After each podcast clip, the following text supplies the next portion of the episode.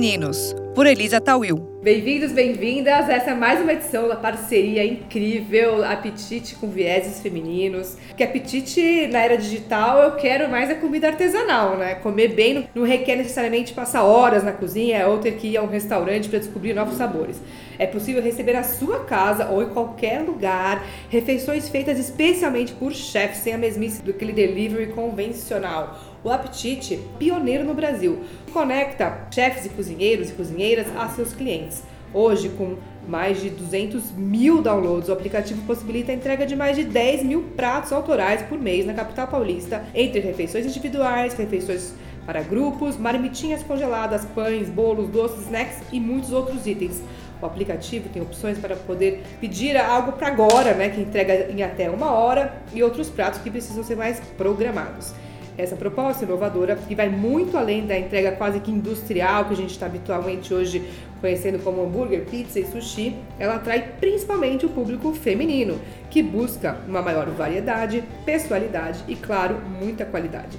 Não é à toa que 80% da base dos usuários receptivos né, do apetite são mulheres, enquanto no aplicativo tradicional elas estão proporcionalmente em menor número.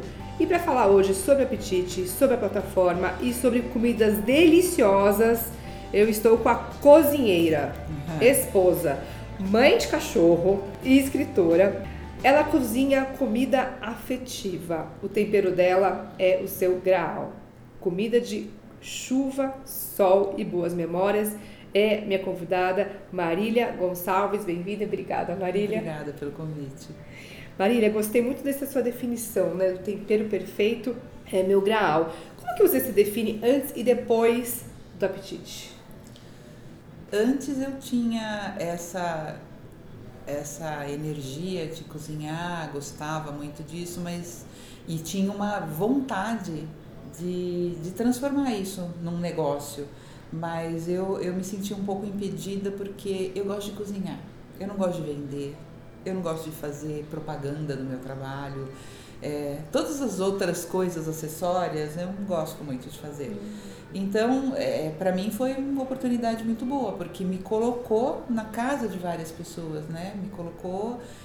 Aí eu posso fazer o que eu gosto, que é cozinhar e convencer as pessoas pelo meu tempero. E aí tá ótimo. Hum, eu gostei do convencer as pessoas pelo meu tempero. Fala mais sobre esse seu tempero. O que, que você coloca no seu tempero? Como que é, como que é essa sua é, essa cozinha afetiva? Como que você desenvolve essa cozinha afetiva? Olha, na verdade, é, é aquela cozinha das avós, das mães. Então, assim, eu comecei a aprender a cozinhar com a minha mãe aos 9 anos de idade. Então, eu brinco que a coisa que eu mais que, que eu faço há mais tempo na minha vida é cozinhar. Assim, com 12 anos eu já cozinhava refeições completas para a família. E éramos seis. E tinha que ter o arroz muito bem feito, feijão muito bem feito, uma carne, uma salada e um legume ou uma verdura cozida. Que eu acho que é a base da alimentação do brasileiro que foi se perdendo ao longo do tempo e que as pessoas estão tentando retomar.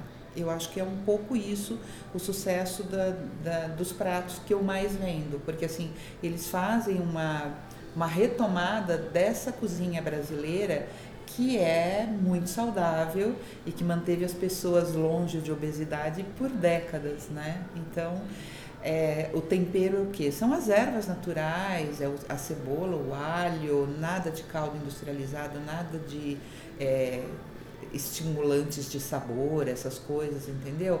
É a comida de verdade, só isso. E qual é o seu exercício para a escolha do cardápio ideal da Marília? Ó, oh, é um pouquinho isso que eu já te falei. Eu acho que tem que ter um pouco de equilíbrio no prato. É lógico que tem aquele dia que você só quer comer uma massa ou então que você só quer comer uma salada, mas assim, o ideal é você sempre ter os vários grupos no prato, né? Então ter uma proteína, você ter um cereal, um grão, legumes, verduras. Eu tento fazer pratos que são equilibrados nutricionalmente, embora eu não seja nutricionista, assim, na prática você já sabe é, que quanto mais colorido, mais diversificado o prato, melhor você está se alimentando. E há 10 anos atrás eu descobri é, que eu tinha intolerância a glúten e a caseína, que é a proteína do leite. Então, é, foi um pouco chocante no começo, porque eu achei que ia ficar muito sem graça se alimentar, mas pelo contrário, eu fui desenvolvendo é, adaptações das coisas que eu gosto para esse modelo é, de comida sem alergênico. Então, assim, eu já faço uma moussaka, que eu adoro uma moussaka, mas sem queijo, com leite vegetal. Eu fui adaptando, a minha massa é sem glúten. Então, tem todos esses detalhes, assim, é, é aquela comida de família, aquela comida de casa com algumas adaptações, porque assim como eu, nossa, tá cheio de gente, cheio de alergias por aí hoje em dia. Né? Muito, muito. É. A gente vê o, o número, né, de de alérgicos aumentar, doenças autoimunes, enfim, uma série de, de complicações que esse, esse afeto que você coloca na comida, ele é quase que um remédio, né? Ele é quase que uma forma de preventiva também de você é, contar que é. uma empatia pela comida. Né? Eu conheço esse teu lugar, eu conheço esse espaço, eu fiz isso para você. Exatamente. E como que foi esse processo? Você como escritora é, e, e hoje como cozinheira, e por que cozinheira e não chefe? Vamos falar desse, dessas três versões da varilha. Ó, primeiro é assim, o meu lado A na vida foi durante muitos anos trabalhar em corporações, é, trabalhar sempre cuidando da parte financeira de restaurantes. Hum. Cuidei de muita parte financeira, implantação. O lado B era cozinhar e o lado C, mais escondido ainda, era escritora. Então, quando eu tirei o lado A, foi que eu consegui é, dividir um pouco melhor o tempo entre o B e o C, entendeu? Só agora que eu, que eu tô realmente fazendo as coisas que eu mais gosto na vida. Como, conta desse processo de tirar esse lado A. Como foi essa decisão? Olha, como que você descobriu o apetite e como que o apetite te ajudou a catalisar essa decisão? Olha, foram muitos anos de vida corporativa, sei lá, 20 e tantos anos, e é, quando eu saí do último emprego que eu estava, eu era diretora financeira numa editora, e assim, é muito difícil. É, é muito difícil você chegar em casa satisfeita com tantos problemas que você tem que lidar e, e, e sentindo às vezes a impotência porque algumas coisas não dependem de você. Então você, você paga contas, mas você não fabrica dinheiro. Então é uma coisa muito complicada. Então, quando eu saí, eu estava realmente muito estressada. Eu já tinha tomado uma decisão seis anos antes que eu ia dar uma desacelerada na minha vida. Mas acabou não acontecendo. Eu me envolvi de novo, foram mais cinco ou seis anos desse turbilhão. Aí eu resolvi parar. Falei, bom, eu vou me dar uma chance durante seis meses de encontrar uma vocação dentro da cozinha. Porque eu já fazia algumas coisas assim, fazia um eventinho aqui, ali, para amigos mas eu resolvi realmente me dar uma chance. Eu falei, durante seis meses eu vou tentar. Aí primeiro pensei em fazer jantares, mas aí de novo, né? Eu ia ter que lidar não só com o cozinhar, mas com o administrar o jantar, administrar as pessoas. Falei, será que eu vou dar conta de tudo isso? E aí um dia uma amiga veio em casa, eu fiz um, um almoço para ela e ela falou, Marília, você já ouviu falar do apetite? Eu falei, não. Ela falou, ah, meu marido pede, ele gosta muito, dá uma olhada. Eu dei uma olhada, falei, gente, acho que eu, eu consigo me encaixar aí. Entrei, é, assim, você manda amostras da tua comida, tudo. Em menos de um mês eu já estava com tudo publicado. Mais uns 10 dias eu estava vendendo, mais uns 15 dias eu pus um prato quente e foi, entendeu? E foi, foi crescendo, foi crescendo eu realmente hoje é, pago as contas com apetite, assim, é, é, é a minha. É o, é o meu trabalho, realmente. Ainda faço algumas coisas, eventinhos para amigos e tudo, mas assim, eu gosto muito de estar lá, justamente porque eu posso me colocar da maneira que eu quero, eu escolho o que eu vou vender, eu escolho é, o meu cardápio, quanto de cada coisa eu quero fazer, o dia que eu quero trabalhar Tá perfeito. E como é que você define essa sua experiência na economia compartilhada? Você já tinha experimentado uma economia compartilhada anteriormente? Como foi essa, essa sua hum. entrada para esse novo modelo de economia? Então, eu não, não, não tinha experimentado ainda. Eu até sabia de alguns lugares de, é, de coworking e mas enfim, não, não tinha é, A gente usou o, aplicativo, o aplicativo de, de, de carro, né? Que é o que a gente mais costuma então, utilizar. mas eu acho completamente diferente. Aí vem uma, uma diferença que eu acho importante. No aplicativo do carro, o motorista está lá à disposição e ele tem que trabalhar por uma tabela de preços que alguém colocou para ele. Uhum. Então, assim, independente de quanto gasta o carro dele, tudo, isso pode não ser tão fácil. Uhum. No caso do apetite, é lógico que você não pode cometer nenhum absurdo, mas assim, você tem lá a tua planilha de custos, você escolhe o que você vai vender e por que preço você vai vender. Então você sabe quanto você vai ter de lucratividade, entendeu? Você pode escolher a tua lucratividade. O motorista não pode.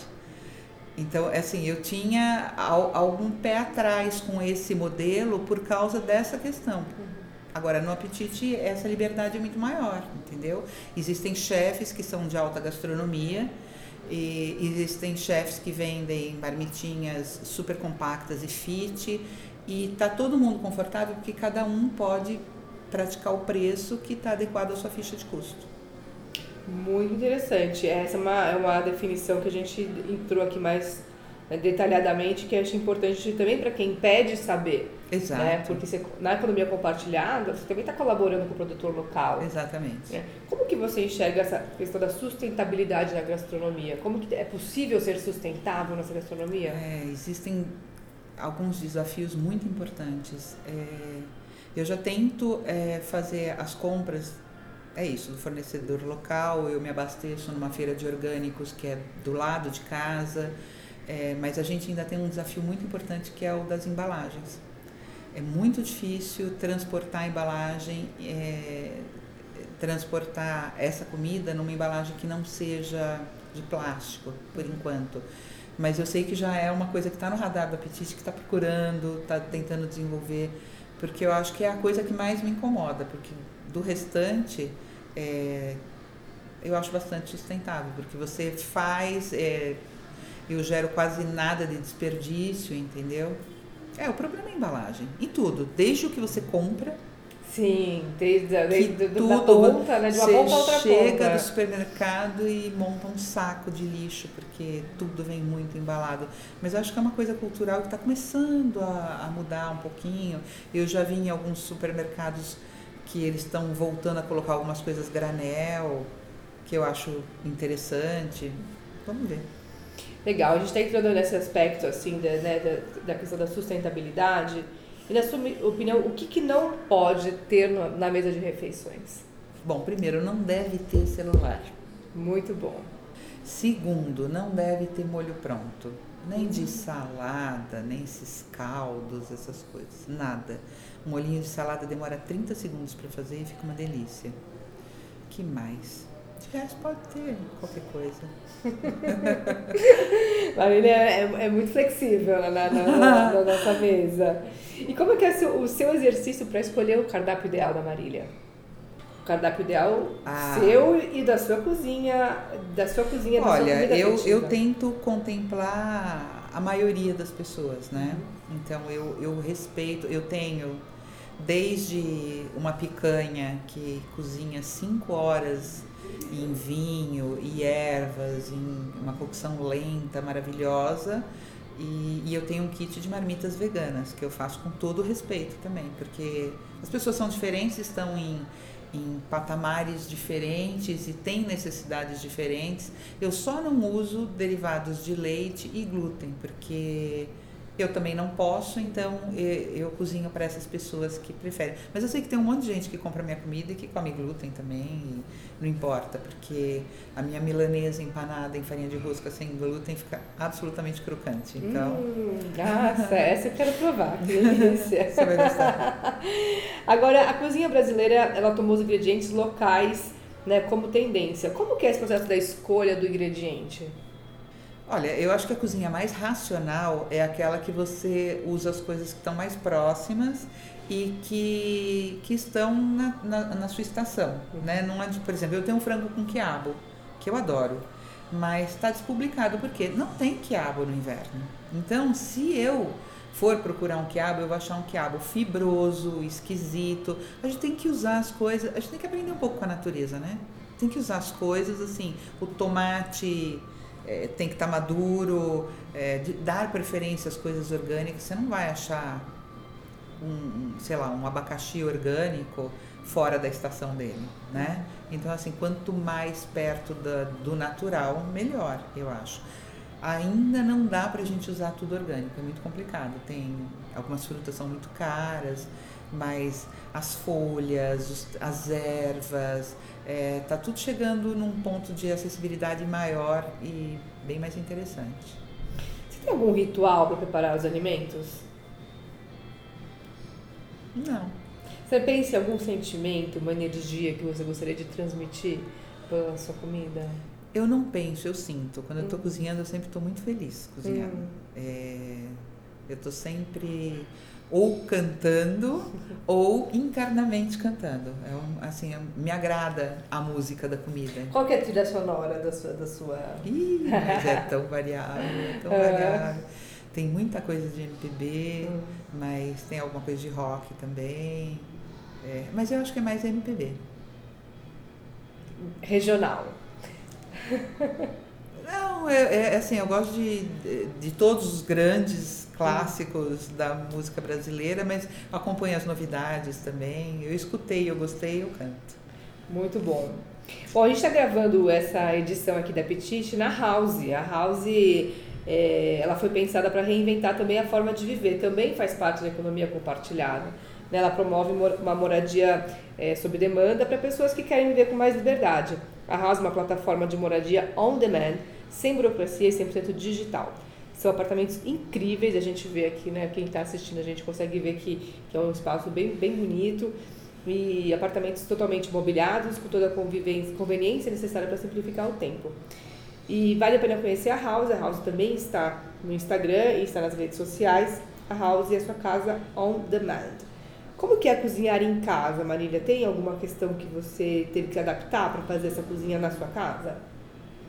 Assim, é, no começo quase nada, mas assim, você tem que ir aparelhando a cozinha, montando bancadas e, e você tem que se preparar para cozinhar como se estivesse num restaurante, né? Então você acorda, toma um banho, põe lá o turbante e limpa a cozinha toda e aí começa. É, basicamente isso. Comprei algumas panelas, mas assim, no geral, eu cozinho na minha cozinha de apartamento. E tem um horário que você se, se, se permite é, não trabalhar, entre aspas? Como que você se programou? Entre meia-noite e oito da manhã eu não cozinho de jeito nenhum. Fora isso, é. é, hoje em dia minha jornada é, é, o que eu falo, quando você começa um negócio assim próprio, uhum. você você não pode ficar escolhendo horário. Hum. Você tem que ir fazendo. Eu já consigo hoje eh, dar uma folga, assim, eu escolho um dia para não fazer nada, né? Um dia para ficar fora, offline. Mas a, a, minha rotina normal, 10 horas eu já estou na cozinha e vai pelo menos até as 9 da noite. Hum. É assim. Você enfrentou algum tipo de preconceito na gastronomia, nessa sua decisão por ser mulher? Olha, eu acho que foi o único momento em que eu não senti preconceito nenhum. Que interessante, fala sobre essa experiência. Ah, porque assim, em toda, em toda a vida profissional, hum. mas quantas vezes eu, eu percebi que, que eu fazia a mesma coisa ou mais e ganhava um pouco menos do que o colega hum. homem. Quem nunca passou por isso, hum. né? Agora, é, eu tenho várias amigas da minha idade que assim saltaram essa coisa de cozinhar justamente porque queriam ficar livre dessa coisa que cozinha é de mulher, lugar de mulher na cozinha. Eu nunca consegui porque eu sempre gostei muito. Então assim, mesmo não trabalhando com isso, eu era aquela pessoa que cuidava da alimentação onde quer que eu estivesse, até acampando. Eu cozinhava, carregava panela para o camping, porque para mim sempre foi uma conexão natural, né? Mas assim, eu tenho várias amigas que falam hoje, nossa, eu não sei fritar um ovo. Tudo bem, é uma escolha. E a minha escolha foi não trabalhar com comida por um tempo justamente porque não era uma coisa valorizada. Eu nunca pensei que isso pudesse ser valorizado. Começou com, a, com essa valorização do chefe, por causa das faculdades de gastronomia. É, isso é coisa recente, de 15 anos para cá, no máximo. Mas antes disso, cozinhar era. não era era obrigação da mulher, né? E por isso muitas mulheres se distanciaram. É, quando eu resolvi só cozinhar, eu não senti nenhum tipo de preconceito, não. Eu acho que até porque eu já cozinhava tanto e as pessoas. Todo mundo que me conhece há pelo menos uma semana já comeu alguma comida minha, porque assim eu tenho um ímpeto de alimentar as pessoas. Então, nesse momento foi tranquilo. Eu quero ser alimentada pela Maria. Bora lá. Que delícia! Não, já quero saber qual prato que você faria agora para esse momento, essa agora, conversa. Tão cedo agora? Não. Pode ser, mas não é. precisa ser um prato de almoço, pode ser um Olha, prato de agora, brunch. agora cedo eu acabei de montar um coffee break e tinha uns muffins com massa de grão de bico, trigo sarraceno, brócolis e milho verde que estavam deliciosos. Nossa! Com um cafezinho já, hum, já, já, já gostei. Já, já, já, já, fez aqui o nosso brunch. Muito bom. Então, quer dizer, essa questão do lugar de mulher na cozinha nunca foi uma questão para você? Você nunca se, se imaginou que isso pudesse ser um problema nessa tomada de decisão? Não. Não. Eu sei que na cozinha profissional, até porque eu trabalhei, administrei muitos restaurantes, na cozinha profissional, ainda hoje, é, quando entra uma chefe mulher, ela tem problemas. Por quê? Porque existe uma cultura machista muito arraigada e, e as brigadas, né? Normalmente são compostas de, de pessoas mais simples que também chegam com muito preconceito. Então, assim, uma chefe numa cozinha que tem muitos ajudantes homens, ela tem que falar grosso é muito complicado.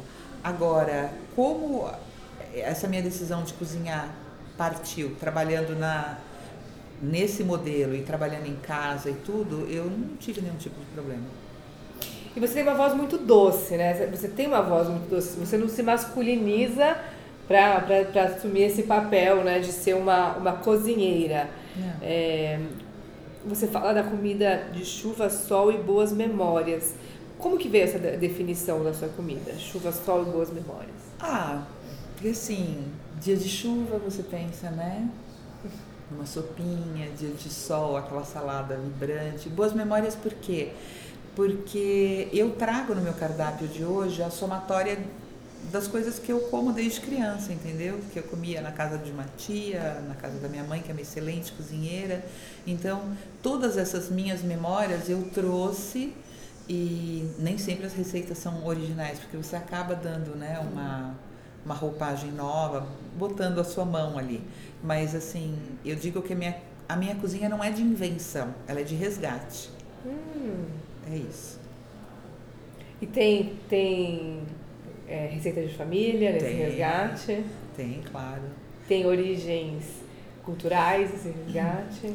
É, minha mãe é do interior de São Paulo, meu pai é mineiro. Ela sempre cozinhou algumas coisas mineiras para ele. E, e ela foi, assim, eu brinco que ela foi alfabetizada gastronomicamente por uma mulher que era libanesa. Hum. Então, sabe, vem aquela coisa: interior de São Paulo, a mãe dela era espanhola, a libanesa. Então, eu cresci comendo um mix de coisas muito interessantes. E eu trago eles para o meu mundo gastronômico.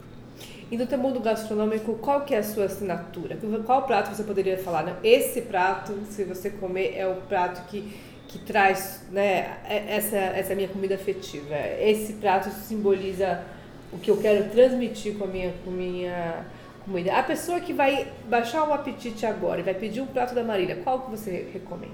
Ai, escolhi um. Faz um top 3, top 5. É. Na verdade, assim, é, o meu prato mais vendido, ele é de uma simplicidade. É arroz, feijão, farofinha de couve e um bife de filé mignon milanesa. Que delícia! É o mais vendido. Da sua milanesa que sem glúten. Sem glúten. É, com feijãozinho demolhado uhum. 24 horas para melhorar a digestibilidade. Assim, é cozinha com capricho. O quibe de carne, que também foi uma adaptação que eu fiz porque ele não leva trigo, ele leva quinoa. Hum. E ele é assado, tem cebolas caramelizadas, legumes grelhados e uma saladinha. É, top 3. Vamos pensar o próximo. Doce, você cozinha doces também? Eu não sou de doce. Ah. Eu como doce, mas eu não sou de fazer. Eu tenho uma sobremesa, que é uma torta de chocolate 70%. Hum. É, quem come adora. Mas assim, é a única coisa que eu faço. Eu não, me dediquei a doces, eu, não, eu prefiro não ter doces em casa. senão eu como. Conhecemos, conhecemos desse, desse problema na, na vida. Marília, é, vamos finalizar no, nossa, nosso bate-papo, porque já deu fome aqui, acho que a gente já está na hora de baixar o apetite e pedir uma comidinha. Baixa. e me fala do que, que você imagina agora para o futuro, né? Como que você imagina que a, você, Marília, cozinheira e escritora, e o sucesso da, da sua comida afetiva? Como que você se imagina daqui para frente? Eu tenho alguns planos para médio prazo, que é realmente de estruturar um pouco mais ainda, é, tentar organizar um pouco de ajuda para eu trabalhar um pouco menos e ter mais tempo para escrever, para fazer outras coisas.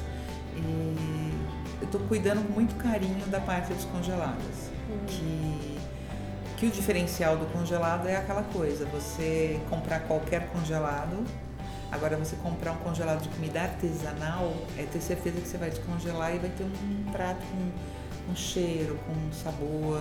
Então, assim, eu estou me dedicando bastante a, a esse nicho.